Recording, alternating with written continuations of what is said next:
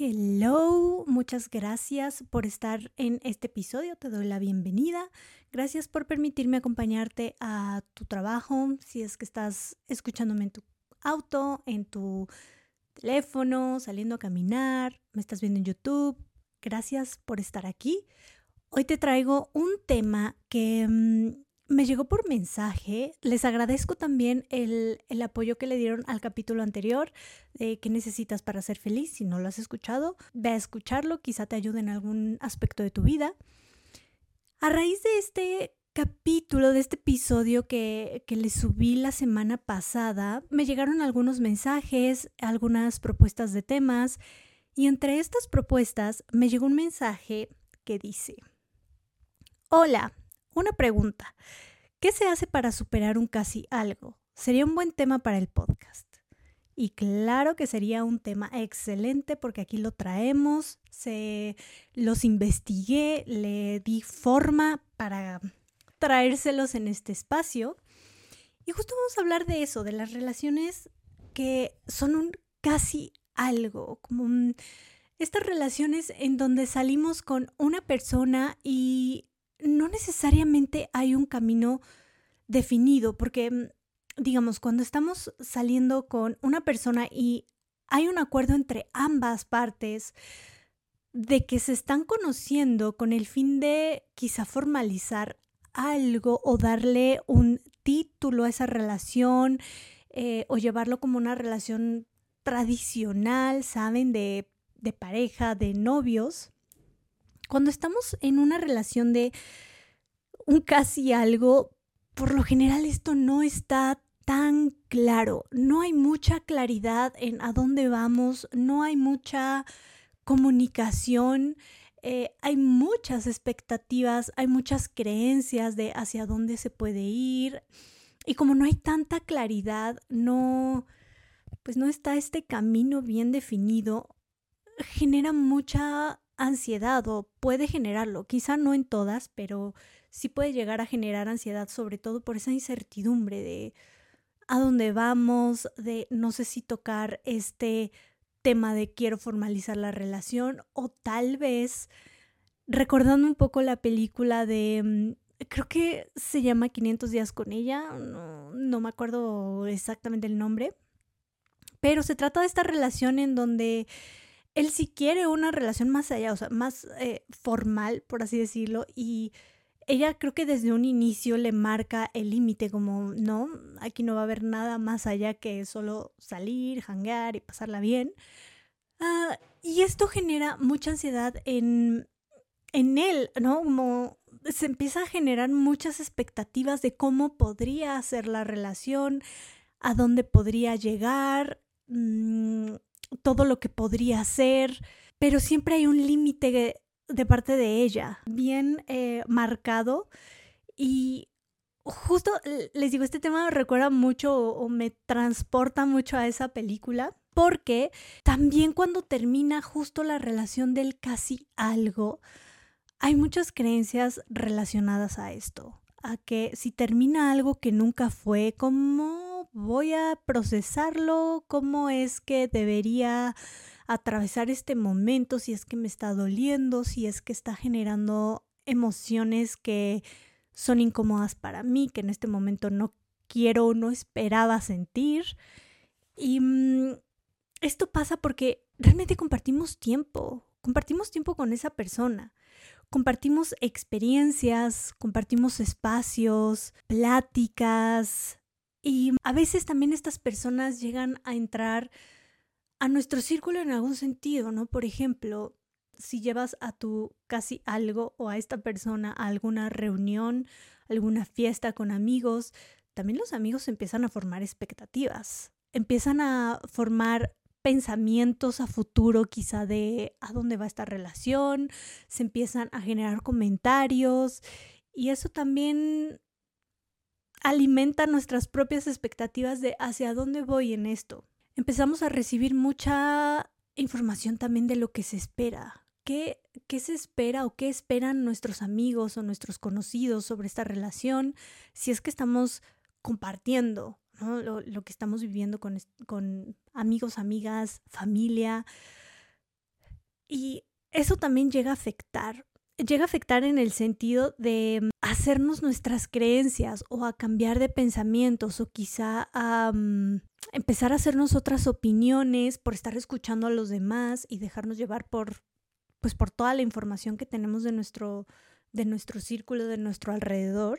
Y la realidad es que con estas relaciones no hay, como se les mencionaba, este título, esta formalidad, se viven desde la ambigüedad. Eh, por lo general también hay mucha, mm, eh, muchos limitantes en hablar las cosas, en realmente ser sinceros con el otro de qué esperamos o qué, qué queremos. Quizá al principio iniciamos con el no espero nada, no quiero llegar a nada con esta persona, pero conforme vamos viviendo y conforme vamos teniendo estas experiencias, vamos conociendo esta parte de la otra persona, quizá nos empieza a traer de una forma más profunda o nos empieza a, a generar otros objetivos de pues tal vez sí podría tener una relación más formal con esta persona, tal vez sí me veo con él o con ella y por los, pues no sé si llamarlos acuerdos o por cómo en un principio se llevó la relación, nos llegamos a limitar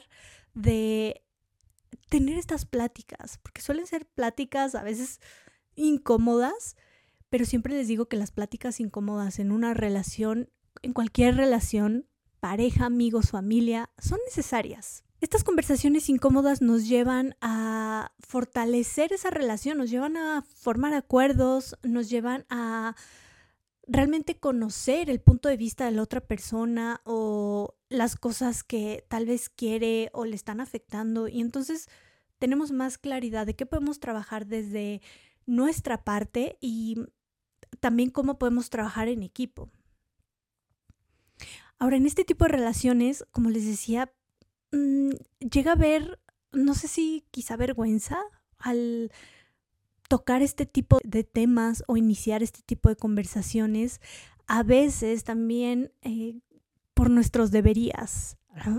Retomando un poco el, el episodio anterior de los deberías y qué tanto impacto tienen en nosotros, cómo nos aferramos a un no debería estar sintiendo esto, o no debería estar hablando de esto, o no debería estar deseando que pase esto en esta relación.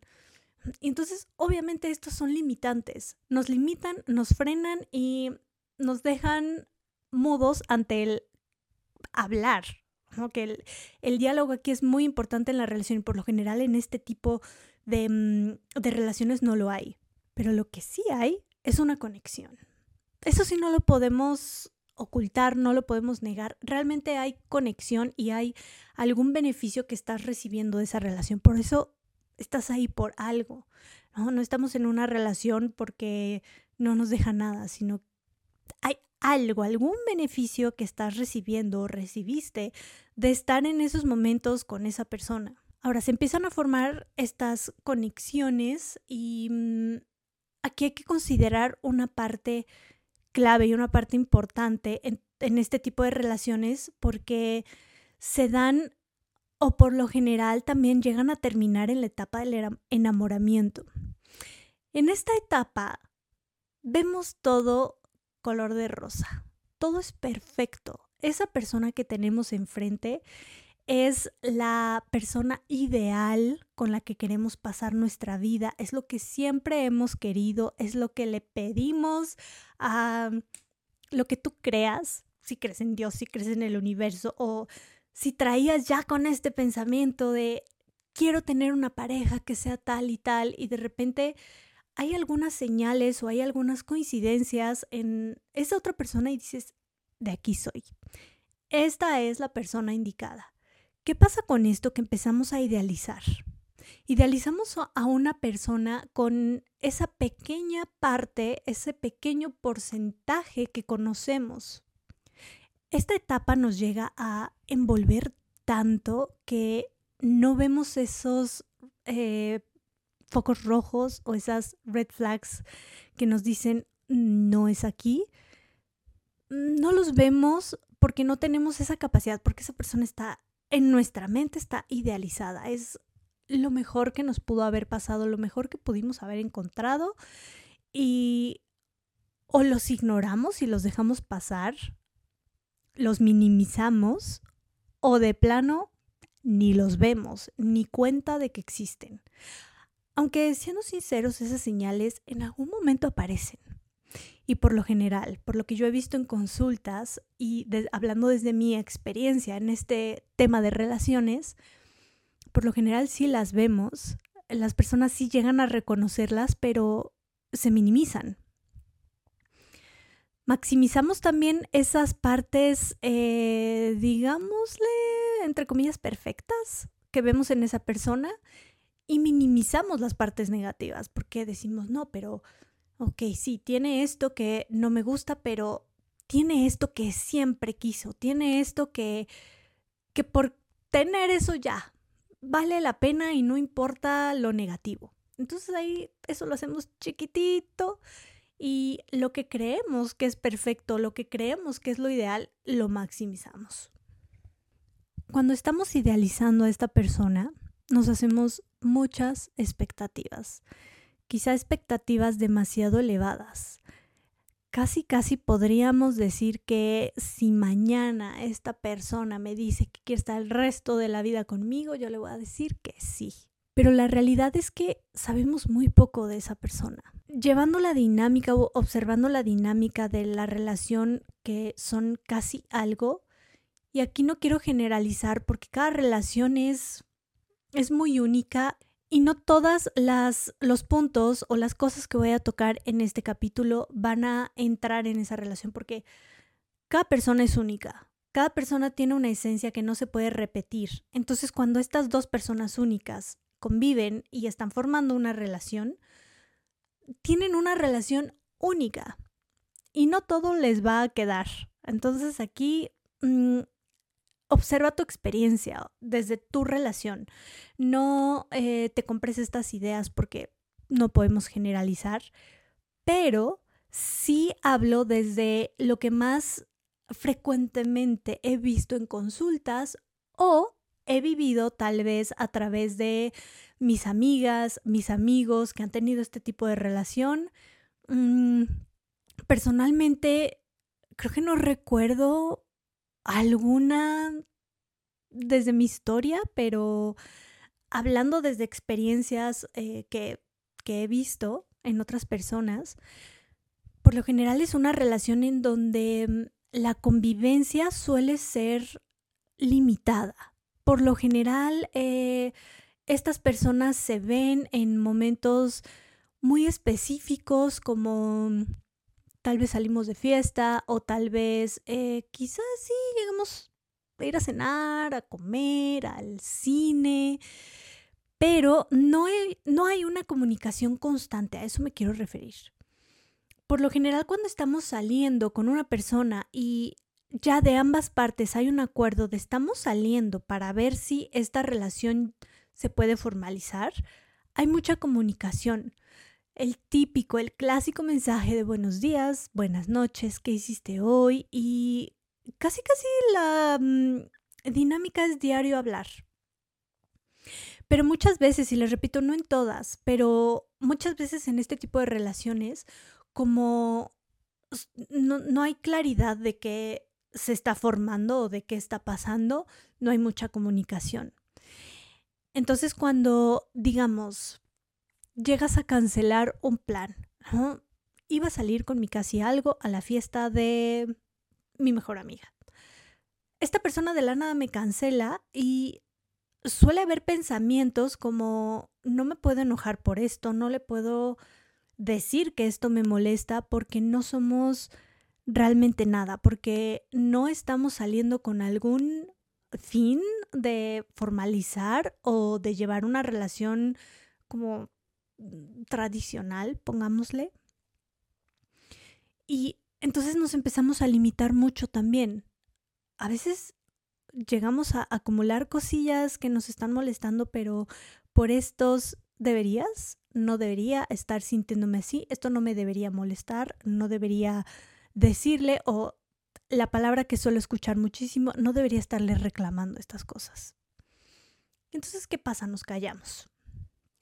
No sabemos exactamente qué límites poner no sabemos ni cómo ponerlos, ni qué límites quisiéramos eh, practicar en esa relación, ni realmente qué es lo que quiero, porque tampoco nos atrevemos a preguntarnos y a sincerarnos con nosotros mismos de qué estoy sintiendo por esta persona, qué realmente quiero, hacia dónde quiero ir en esta relación. No nos atrevemos ni siquiera a abrir esa cajita de información. La tenemos ahí sellada como si no existiera, pero ahí está y está haciendo ruido.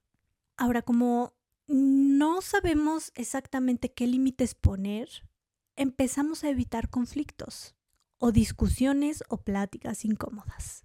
Como ya les había dicho y en terapia también siempre se los platico o bueno, se los menciono, es parte fundamental de una relación tener estas pláticas incómodas. Porque nuevamente estas pláticas nos llevan a, eh, a un avance en esa relación, a fortalecerla, a crecerla. Y entonces cuando evitamos estas pláticas incómodas o estas discusiones, no conocemos esa parte de esa persona de cómo podría resolver un conflicto, cómo esta persona reacciona a mis límites cuando le menciono que algo no me gusta o cuando le menciono que algo me está lastimando o mm, cuando le menciono realmente lo que estoy sintiendo y lo que quiero. No conocemos esa parte de, pues justo de esta persona que tenemos enfrente. Por lo tanto, como no hay comunicación, no hay límites, no hay conversaciones incómodas, entonces no hay acuerdos. No hay acuerdos que quizá si en algún punto al inicio de la relación se pusieron, no hay estos que conforme va avanzando la relación pueden cambiar. También tengan abierto este pensamiento de que lo que yo quiero en un inicio puede cambiar en una semana, en un mes, en tres días. Permítanse pensar distinto y permítanse querer cosas distintas. Entonces, como no hay acuerdos, pues no conocemos, les, repito, esta parte de, de esta persona y nos quedamos muchas veces con esta parte que vemos que creemos que es perfecta, que creemos que es lo máximo, que creemos que ya de aquí soy en esta relación. Ahora, por lo general, este tipo de relaciones no llegan a durar mucho tiempo o mm, quizá cuando terminan, terminan de forma abrupta, no lo esperamos o también hay una parte clave en, en una relación en donde no hay acuerdos, no hay límites. ¿Qué pasa cuando esa otra persona sale con alguien más o de repente nos damos cuenta o nos enteramos por X razón que esa persona mm, en una fiesta besó a alguien más o estaba mm, platicando con otra persona o, o realmente está saliendo con una persona al mismo tiempo que conmigo. ¿Qué pasa en esos casos?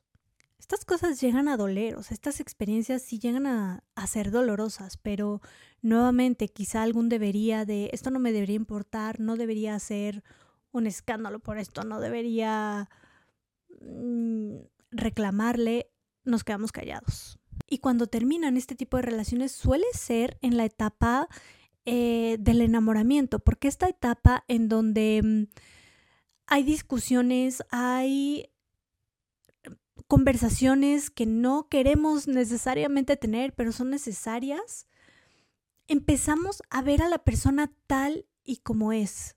Empezamos a ver a esa persona como un ser humano que puede cometer errores, que trae sus propios esquemas de pensamiento, que ve la vida tal vez diferente a mí, que piensa tal vez diferente a mí en cuanto a una relación.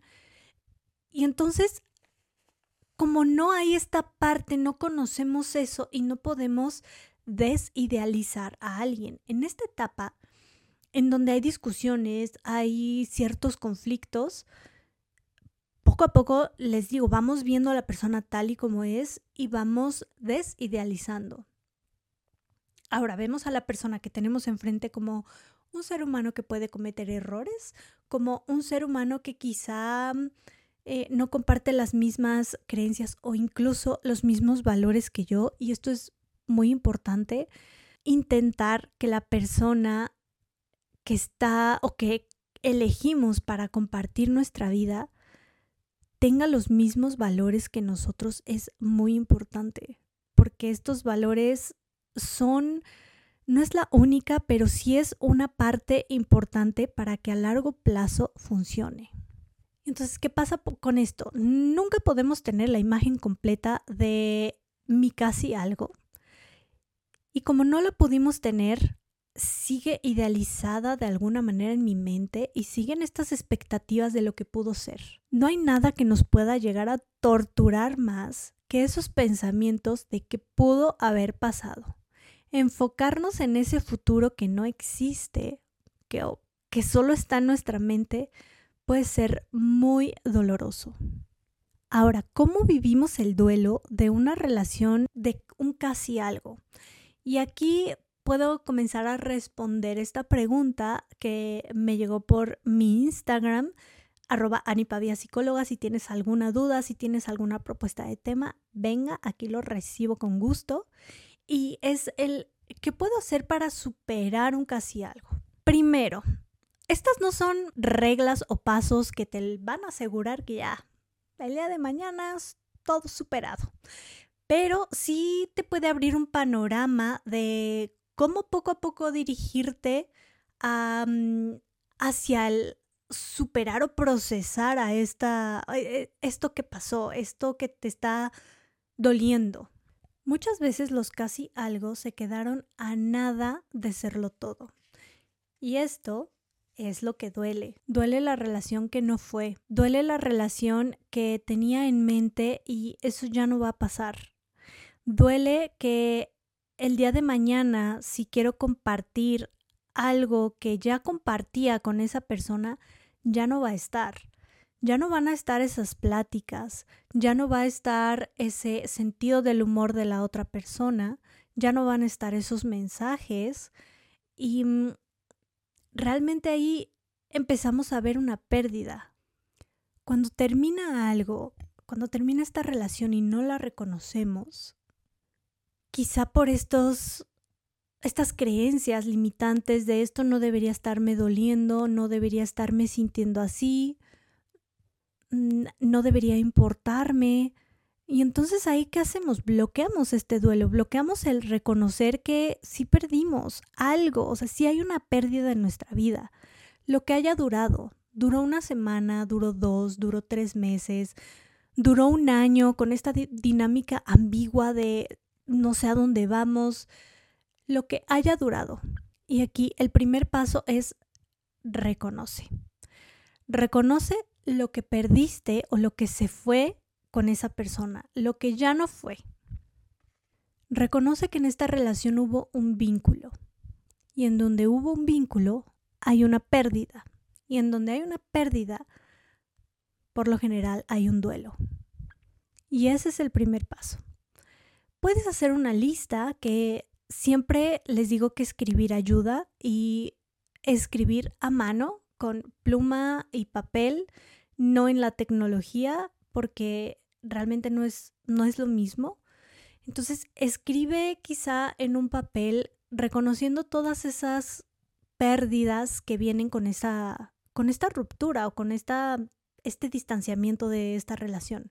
La realidad es que no hay un manual de cómo dejar ir a alguien, cómo dejar ir, cómo cerrar, cómo superar, cómo le quieras llamar a este proceso de duelo. Porque también hay muchas opiniones de los demás de cómo, entre comillas, deberías estarlo viviendo, si te debería estar importando o si no.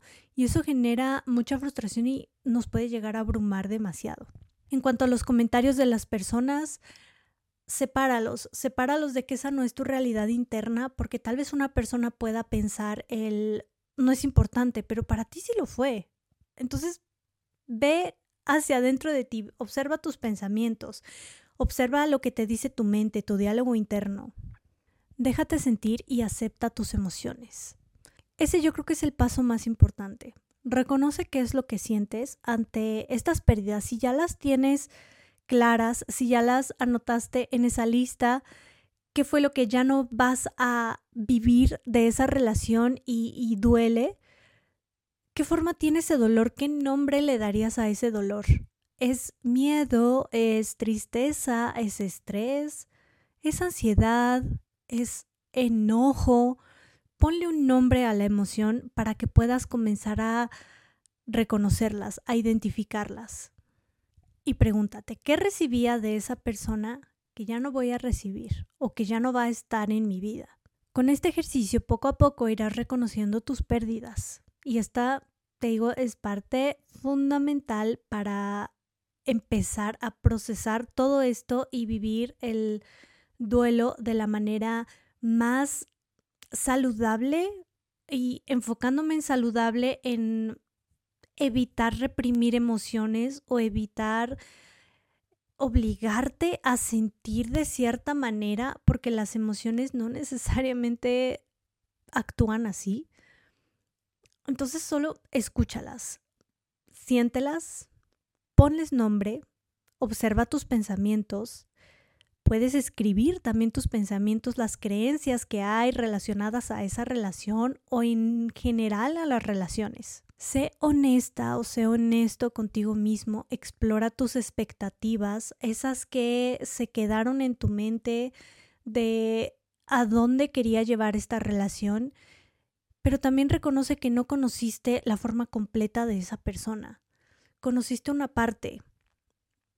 A veces la mente se queda con esta parte nada más y de ahí ya nos puede hacer una historia eh, incluso hasta poco realista de cómo podría ser a futuro, cercano, mediano o incluso a largo plazo. Si en este ejercicio de introspección, de ser honesta o ser honesto contigo mismo en cuanto a esta relación, descubres que realmente te dolió más de lo que de lo que creías que te estaba doliendo, si reconoces, si te das cuenta de que significó mucho más de lo que creías que significaba, está bien, porque hubo un vínculo, porque hubo experiencias, porque hubo una historia que duró el tiempo que tuvo que durar.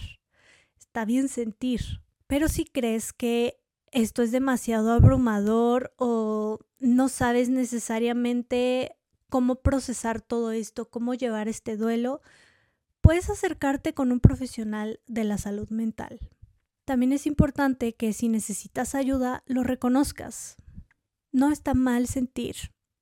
Las relaciones son algo muy complejo, llegan a ser muy dolorosas y llegan a traer o detonar estas creencias que tal vez creíamos que ya no nos afectaban. Entonces está bien reconocer todo esto si necesitas ayuda, recuerda, acércate con un profesional de la salud mental. Si tienes alguna duda, si tienes algún otro tema que me quieras compartir, déjamelo en mis mensajes en Instagram, arroba Anipavia Psicóloga. Eh, me puedes seguir también en TikTok como Anipavia. Y yo te agradezco haber escuchado este capítulo, haber llegado hasta aquí. Espero que en algún sentido te haya ayudado y ese es el único objetivo de este podcast, dejar información valiosa que tal vez te pueda ayudar en tu proceso y gracias por acompañarme un mini ratito de tu día, de tu vida y nos vemos en el siguiente.